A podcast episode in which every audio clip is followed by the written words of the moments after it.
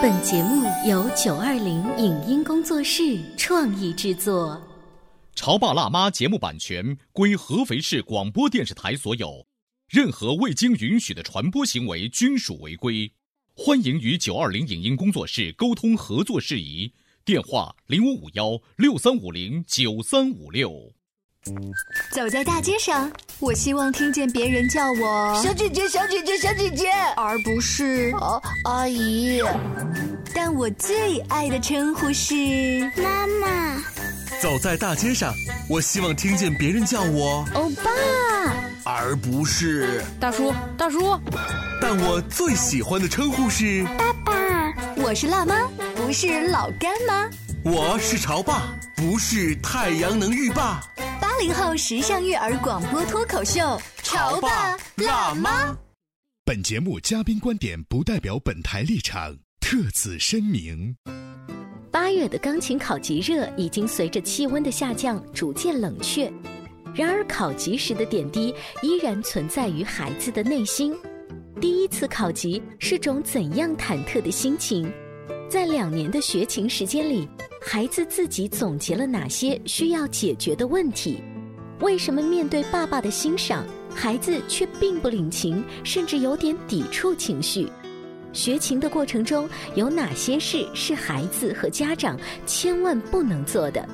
欢迎收听八零后时尚育儿广播脱口秀《潮爸辣妈》。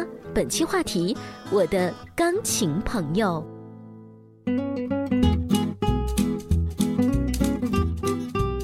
收听八零后时尚育儿广播脱口秀《潮爸辣妈》。各位好，我是灵儿。今天直播间呢，为大家请来了学钢琴、最近刚刚忙完考级的小朋友周可，欢迎你。大家好，我是周可，我今年十岁了。还有周可呢，把自己的这个钢琴老师也一起请来了直播间，汪老师，欢迎你。大家好。周可最近参加的考级是钢琴的几级啊？三级。三级在钢琴的考级里算是毛毛雨，很好考的还是很难考的？应该算是很好考的吧。这是你第几次考级了？第一次。第一次啊。嗯。所以你能跟我大概描述一下钢琴考级现在回忆起来是一个怎样的过程吗？嗯，比较紧张，一开始比较紧张，到后来快结束的时候心情好多了。是吗？考级的时候，老师或者跟妈妈有没有私底下商量说要给她穿一个怎么样的正式一点的裙子呀，打扮的漂亮一点啊，就像去参加演奏会一样？我妈妈就没有这方面的能考虑，就让我穿自己平时穿的就行了。嗯，但是我看她发的呃视频是穿个红色的裙子，就是这条裙子，就是我不知道在专业的考级当中是不是也有一些讲法？嗯，一般像考级这样稍微正式一点点的考试的话，或者是比赛，尽量稍微穿的正式一些，有一种仪式感嘛，会比较好一些。就是给评委老师的第一的印象分会比较高。很多小女孩一般都是穿裙子，嗯，小男孩一般就是穿翻领的衬衫，嗯，或者是 polo 衫的那种感觉，对，或者打个小领结也有。就你不要穿个小背心，然后大裤衩这样子去。整个八月份是钢琴老师最忙碌，也是收官的时候。对，你可以来跟我们吐吐槽，就这一段时间。当然，你除了周可这一个学生，可能每一个孩子他要应付的考级的级别还不太一样，对，是一个大概怎样的工作流程？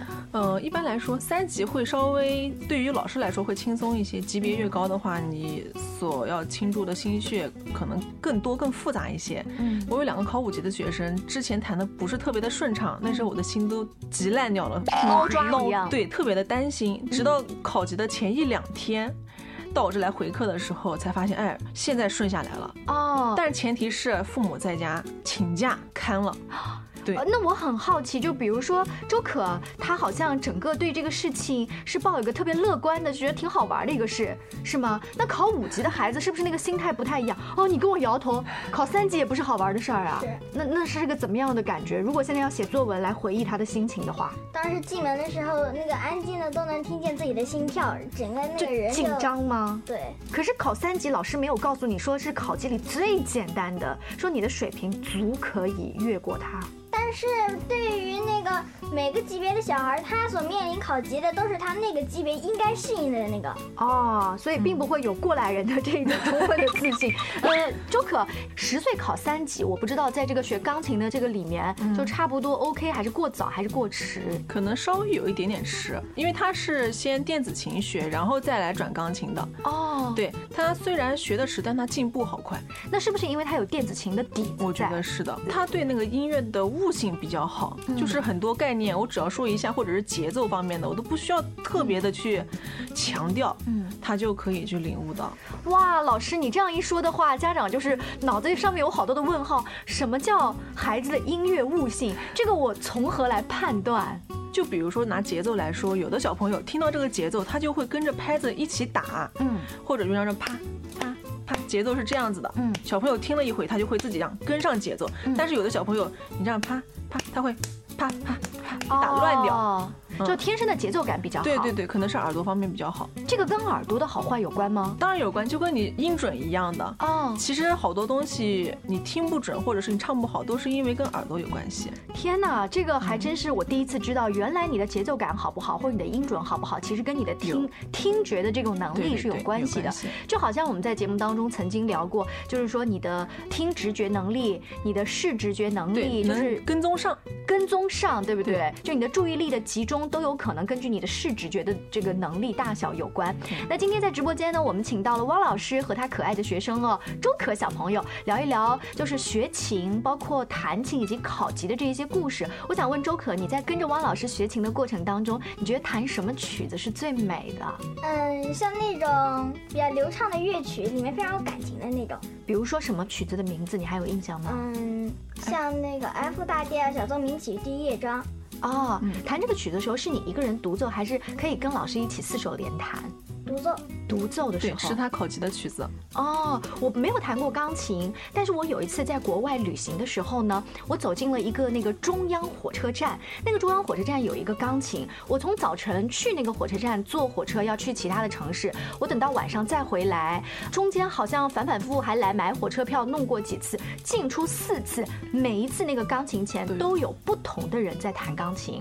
虽然是他们外国人，他们弹的那个曲子我也不一定知道，可是我就在旁边。听路人呢，不断的有人就是在那个地方情不自禁的鼓掌，然后他们的那个表情也特别享受，我就觉得他们好像很快乐的样子。我不自觉的跟我的孩子说：“你要不要以后也学钢琴？” 好像为的就是那一刻可以很自由的去享受。你想象当中以后自己长大了，或者是学音乐，呃，就是未来一个美好的画面是什么样？嗯，就是在那种大舞台上，然后穿着那种特别长的拖地的裙子，然后在那个那个舞台上灯光。下面弹钢琴哦，听上去就特别美好，就是独奏会的感觉，是不是？嗯，这些梦想你有跟自己的老师或者爸爸妈妈说过吗？嗯，没有，从来没有。嗯，所以今天借这个我们节目的机会，你想跟爸爸妈妈说一些你学琴最，呃，在心底里面的这个美好的梦想的事情。但是你知道学琴是很辛苦的，你在学的过程当中有没有跟爸爸妈妈起过一些矛盾？如果说矛盾的话，就是那个我总是喜欢练完当时那个。呃，有的时候甚至还没有练完当时那节课应该练的东西，我就开始练自己喜欢的曲子了。哦，你自己喜欢的曲子究竟是一些什么？是流行歌曲吗？不是流行歌曲，就是比较抒情的那一类。但是老师叫你练的是什么？练的是那种练习曲啊，什么音阶呀，很无聊的样子。对。啊，那这个难道不对吗？就是我真正有我喜欢的曲子，所以我想反复练，我真的爱坐在钢琴前的感觉。但是难道这个是 OK 的？他之前上课的时候也会自己。弹一些他自己编出来的曲子，哇！就我说挺好的，我是鼓励这样子。但是 freestyle 的路线 是吧？但是就是你基本的练习，因为那些是练手指的基础的基本功应该打好。嗯，对，然后再来练这些东西是可以的。嗯，这是你自己已经感觉到是你学琴方面的一个小问题。对，啊，还有什么呢？就性子特别急，练琴顺序应该是先把单手先练好，然后再双手合。我每次一上来就是双手。是不是因为你对自己的琴技已经比较自信了，所以才双手。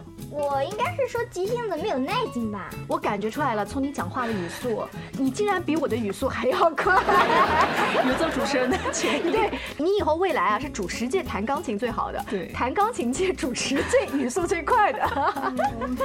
所以你刚才讲的两个问题，还有其他的吗？是你平时被爸爸妈妈或者是老师唠叨你学琴的过程当中的？嗯，应该就没了吧？感情方面呢？你看老师到节目当中还要来唠叨你，强弱啊之类的。哦有没，有。强弱我有的时候可能会忘记，就是在速度特别快的时候就顾及不到那些了。因为这是一个许多小朋友低龄段小朋友容易忽视的一个问题，只是认识音符，但是不认识一些呃音符上面的音乐术语，比如说渐强、渐弱，或者是强弱，嗯，或者是流畅的、连贯的这些音乐术语，有可能老师没说到，有可能说到了，但是自己没注意到。嗯嗯嗯，而这个强弱其实是代表了整个曲子的它的那种情感的轻重缓急。对对对，这个也是非常重要的。像考级当中的话，老师非常看重的一点，除了一个曲子的连贯性，还有就是感情，你的音乐律动性。那我在想，是不是跟年纪有关？比如他的年纪还没有到理解这个曲子的那种大的情绪的波动嗯，也有可能，但是谱面上的强弱你是认识的。啊。就哪怕在你没有理解的情况下，你可以把强弱弹出来。嗯嗯，就是汪老师所接触到的这些学生当中，差不多到几岁哈，或者到哪个级别，弹琴就忽然变成一个很自然流畅的事情。我记得我前一段时间采访几个吉他考级的老师，嗯他们说，当他们的孩子大概学到中学，而且一直连续不断的考到差不多八级、九级的这种吉他水平的时候，就是学习课业压力本身很大，弹吉他变成了他休闲和娱乐，变成他课业本身的一个放松。我不知道学钢琴一般是这个我觉得因人而异。在低龄段的来说的话，可能刚开始学是一种放松，然后学到一定程度的话，大概到了从想考三级到五级、七级这段时间，可能就变成一种家长的压迫性，对煎熬。想起来还有个问题就是速度经常不均匀，我性子急，所以经常就有的时候不打节拍，嗯导致那个弹曲子的时候速度不均匀。那糟糕了，周可，你刚才自己又补充了自己一个学琴上的这个缺点，这么多缺点加在一起的话，呃，妈妈会经常唠叨你吗？就是比如说练琴啊不积极啦，练琴有这么多问题啦之类的。我妈一般是我刚打开琴盖就开始说了，真的啊？她一般说你说的最多的是什么？就是要我慢一点，慢一点，不要那么快。嗯，那我身边有一些小朋友，他跟我吐槽说：“灵儿姐姐，你知道吗？平时我妈妈都对我特别好，就像亲妈一样。可是等到练琴的时候呢，亲妈秒变后妈，就是妈妈自己也控制不住自己的情绪，尤其当自己的孩子练琴的时候，你有观察到自己的妈妈会这样吗？嗯，我妈妈有的时候是的，有的时候我态度不认真，她就会拿起棍子追我。直接拿棍子追啊？啊，那你会怎么跟她反抗？还是说我就乖乖练吧？我就乖乖练，立马变成乖孩子。其实怎么说呢？有的时候家长会觉得，哎呀，我不要对我小朋友这么凶，会吓到他什么的。但是其实钢琴就是要时刻督促，嗯严格一些。我妈妈以前也是拿棍子、拿尺子嗯在旁边看着，只有这样子，你小朋友才能进步的比较快一些。所以汪老师并不会有一种讲法，就是说我在练琴的时候想象着，哼，我以后才不要变成你这样的妈妈和老师。但是等到你长大了，你其实还是会用这样的方法给你学生的家长做建议。对，好，今天直播间呢，我们为大家请来了一个可爱的小姑娘，她刚刚考完了钢琴里的三级考试。不要以为呢这是钢琴当中最简单的一个级别，但是如果很高兴的、很愉悦的跨越了这个级别，是有助于她接下来的学琴。我们稍后呢广告进入一段，休息一下，接着聊。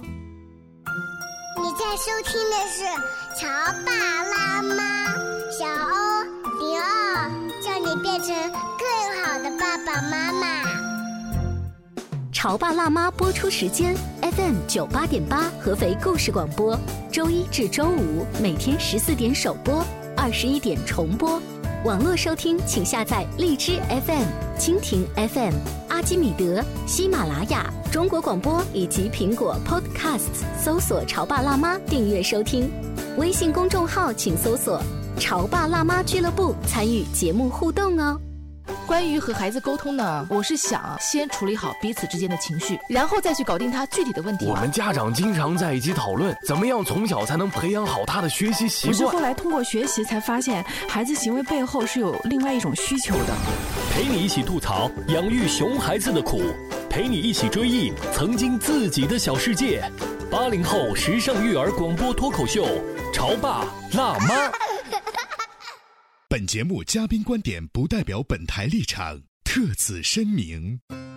八月的钢琴考级热已经随着气温的下降逐渐冷却，然而考级时的点滴依然存在于孩子的内心。第一次考级是种怎样忐忑的心情？在两年的学琴时间里，孩子自己总结了哪些需要解决的问题？为什么面对爸爸的欣赏？孩子却并不领情，甚至有点抵触情绪。学琴的过程中有哪些事是孩子和家长千万不能做的？欢迎收听八零后时尚育儿广播脱口秀《潮爸辣妈》，本期话题：我的钢琴朋友。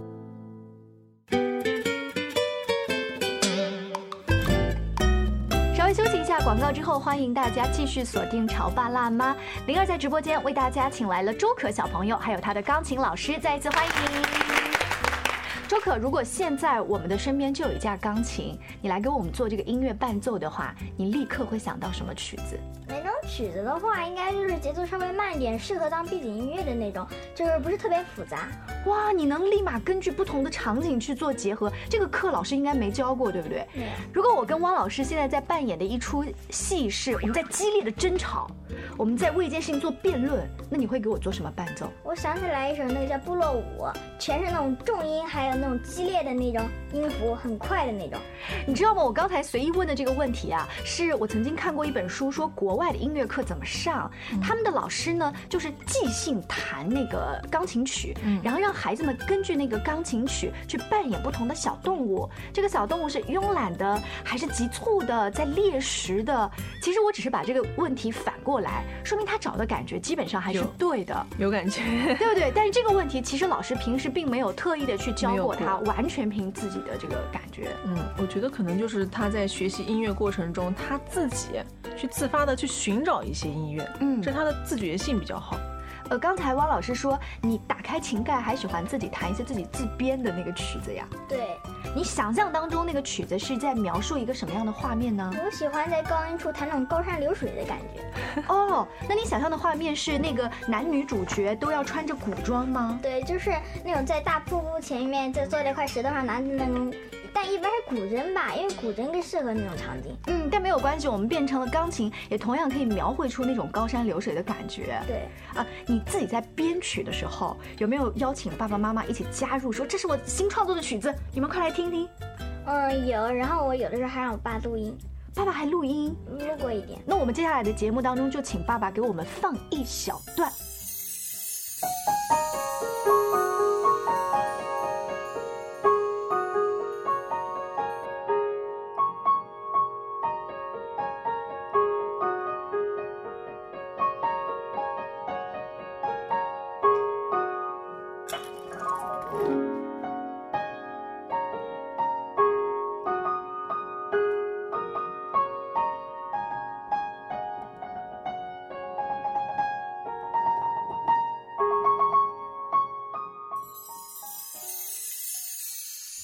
时在家里面陪伴你学钢琴，扮演的角色就是偶尔录音吗？对他都是那种爱发朋友圈的类型。哦，你知道他发朋友圈啊？对，他发朋友圈都是发一些什么？只是一个简单的小视频，说我女儿太棒了，还是说什么？就是那种大宣传型的那种。大宣传型。他就是那种特别爱自夸，嗯，就特别骄傲的那种。那不是很好吗？他不是夸自己，他是夸你。但是那样我的心有点那个，就不是特别自由了。感觉现在就是说他指望对你非常高，所以你一定要谈好才行。哦，有一定的负担了。你是从什么时候开始有这种感觉的？我爸以前从每个小时我一做的好，他就要发朋友圈，我就感到不是特别高兴，搞得我现在有什么好的东西，昨晚上说你先别说话好不好？真的？那你有跟爸爸提过抗议吗？有，我对爸爸就是说，你不要做这种事情。然后我爸他就会就停下来了，但是下一次他又开始了。这溢于言表的爱，爸爸有给你解释过吗？或者说我为什么要这样？嗯，其他的爸爸都不这样哦。并没有解释过。嗯，那妈妈呢？跟他风格完全不一样。妈妈就是那种在实践中的，不是那种光说不做的。你的意思是说，妈妈她如果行动，呃，就是这个做的不好，你给她提意见了，她下次真的就修改。对，好，那我们来，呃，请爸爸严肃的 进行一下自省，有请爸爸。周可爸爸呢，抱着一颗特别骄傲的心，听完女儿录前半期的节目，没有想到我们的画风一转了，怎么开始吐槽我了呀？我相信你刚才依然在拍照片，准备发朋友圈，说女儿准备参加了这场节目的录制。可是朋友圈还没发到一半，女儿那番吐槽之后，你现在准备怎么办？呃，本来我没想要准备发言的，因为听你们这么一讲的话，不得不说几句了。哦。呃，我对我女儿呢，一直持有非常欣赏的态度。嗯。为什么欣赏呢？因为她每次弹的曲子呀，他特别自由发挥的时候啊，嗯，能让我感觉到非常的震撼。嗯。有时候，比如说中午从午睡中醒来，你能听到他在旁边弹乐曲。嗯。一开始我以为是电视里面放的。哦。像高山流水那种那种古琴的声音啊，非常好听。后来听着听着感觉不对，一看是他在弹，而且是即兴演奏，那是即兴的，非常漂亮的那种音乐啊，就你跟听到最美的音乐那种感觉是一模一样。嗯，所以我就觉得我非常欣赏他，然后就给他录，他一看到我录，他就不愿意让我录。结果都必须是要偷拍偷录才能录到。你录的时候啊，就是如果你只是单纯记录在自己的手机里，我相信女儿应该没有那么多的建议。但是她提的建议是说，爸爸你录了就录了，你还喜欢发朋友圈。这个是引以为骄傲的事情啊。呃，朋友圈就十五秒嘛，有时候就想把它展示一下。嗯嗯，就是爸爸发了朋友圈的话，是因为有其他的，比如说亲戚朋友啊，给爸爸点赞或者是夸赞他，从而在下一次，比如说新年聚会的时候。又来表扬你，让你有很大压力吗？对我曾经看过一个小故事，就是说。有一个那个小男孩，他去投篮，投中了个三分球，他父亲就非常骄傲，说看我儿子怎么怎么了，投中了个三分球。然后呢，那个儿子听了之后反而不投篮球了。他爸爸那个很奇怪，后来那个才知道是他那个儿子觉得他现在夸耀他，给他增加了一个负担。他觉得别人都觉得他很好，他必须要表现的很好才行。你把这个故事曾经讲给爸爸听过吗？嗯，没有。我有一点很好奇，就是爸爸其实他是想表达对你的欣赏肯定，他用了这种方式，就是。跟自己身边最好的朋友去分享，他其实没有想给你压力，但是你不喜欢这种方式，对吗？对。那你希望爸爸用什么方式是又肯定和欣赏你，又是你喜欢的呢？嗯。把自己那个录个音记录下来，然后就简简单单说几句就行了，不用那么就不用发朋友圈，就只是放在他自己的手机里，不用惊天动地的那种。我觉得爸爸可能更多的是做一个备份的感觉，嗯，就除了发到朋友圈，可能跟别人说一下我女儿比较优秀之外，还是个备份。就是如果我手机或者怎么样的话，我最起码可以从朋友圈再翻到。嗯，但我觉得周可特别勇敢的是，他在直播间里可以就这样跟爸爸叫板。爸爸听完什么感觉？感觉呢，有些就是他想的跟我想的是不一样的。嗯，我希望来拍他的时候，他就不愿意让我拍。嗯，但有时候他希望我拍的时候，我又不想拍。他想让你拍的时候是什么样的场景？嗯，他自己欣赏的东西跟我想象的东西不一样。就是你是觉得，哎呦，这有什么好玩？就是小屁孩玩的，不好拍，不好拍的，你就不拍。哎，这个感觉我我跟你真的是要握手，我有一样的感觉，就是我觉得这个不值得记录跟夸赞，所以我就不拍不发朋友圈。但是我想让我的儿子呢，故意摆拍一个什么东西，显示出很帅气、有才华的样子的时候，我的孩子也许反而会反对。这也许其实给我们做家长的一个警醒，就是什么是孩子真正喜欢的，想让我们记录，以及想让他点赞的，可能跟我们的想法是不太一样的。今天其实周可，我特别感谢你，你给我还有。爸爸还有广播间其他的叔叔阿姨提了一个小醒，那我们回到学音乐本身这件事情。爸爸刚才由衷的说，你在午觉醒来发现女儿的这个高山流水的音乐，嗯，你是由衷的欣赏。爸爸自己本身是学音乐出身吗？呃，不是的，我主要是教摄影的，摄影。哦，教摄影，所以你们家里面没有学音乐的人？嗯，没有，我妈都五音不全。哇，那你们家里面经常就是除了你弹电子琴或者是钢琴之外，经常放一些 CD 啊这样子的感觉吗？我喜欢听歌，你都听些谁的歌呀？嗯，我不是专门听，就是在那九八八和八八一里面听那中间的歌嘛。哦，你是我们九八八故事广播的忠实听众是吧？你知道吗？就是学音乐的孩子最享受的状态，就是他自己去找他喜欢的音乐，然后他再去摸乐器。有的家长如果是家里面都没有音乐的氛围，就想让孩子考个十级八级的，这其实挺难的。所以这也是我一直想跟家长说的，就是你在很多家长就问说，我不知道我孩子适不适合弹琴，或者是能坚持多久，我就跟他说，你经常去带孩子听演唱会，嗯，经常在家里面放一点呃跟钢琴有关的或者跟音乐有关的一些 CD，嗯，然后经常带他去琴行看一看，嗯，有了这些他有兴趣，的确是很爱以后，然后你再确定给他学钢琴，嗯，所以现在周可已经是很明确的知道我喜欢这个乐器，嗯，对。所以接下来，在你只是考了三级哦，后面四级、五级很可怕哦。再往上的话，你知道接下来要面临多大的挑战吗？每天要练多少遍，然后要不厌其烦的练同样你不喜欢的那些曲子，而不是你真正喜欢的高山流水。嗯，一般都是要单手练好几遍，双手再练好几遍，一般是一个小时。因为他妈妈这次考完级以后就跟我说，讲周可考完试，他是得了良好，但是本来可能期望是优秀，嗯，然后周可就是自己给自己提高了要求，说以后可能要更多练习，加强练习。哦，就你对自己自我要求还挺高的，嗯嗯，你下一次比如说考四级的时候，你希望达到四级的优秀，是这样吗？对。哦，我我的想法是六十分万岁了，过了就行了，为什么要给自己那么大压力呢？因为你把那事情做得更好，自己不也成就感吗？但是你刚才说爸爸发朋友圈，其实就是不想给你压力呀。但是他那个在无形当中，因为他这样别人还有他都对我抱有特别大的希望，那我就会觉得有点负担。就是你想是自己给自己压力，而不是别人给你压力。别人还有自己都有。哦，他可能想的是，就是我内在爆发出来的那种感觉，而不是被你们对压迫的感觉。在我们的节目尾声呢，汪老师还要对学琴的小朋友以及家长做一点温馨提示。对，其实我想讲的最重要的一个提示就是，家长如果想让孩子学好，不管是钢琴或者是任何一门课，你都要亲自到那个地方去，不要把孩子送过去你就走了。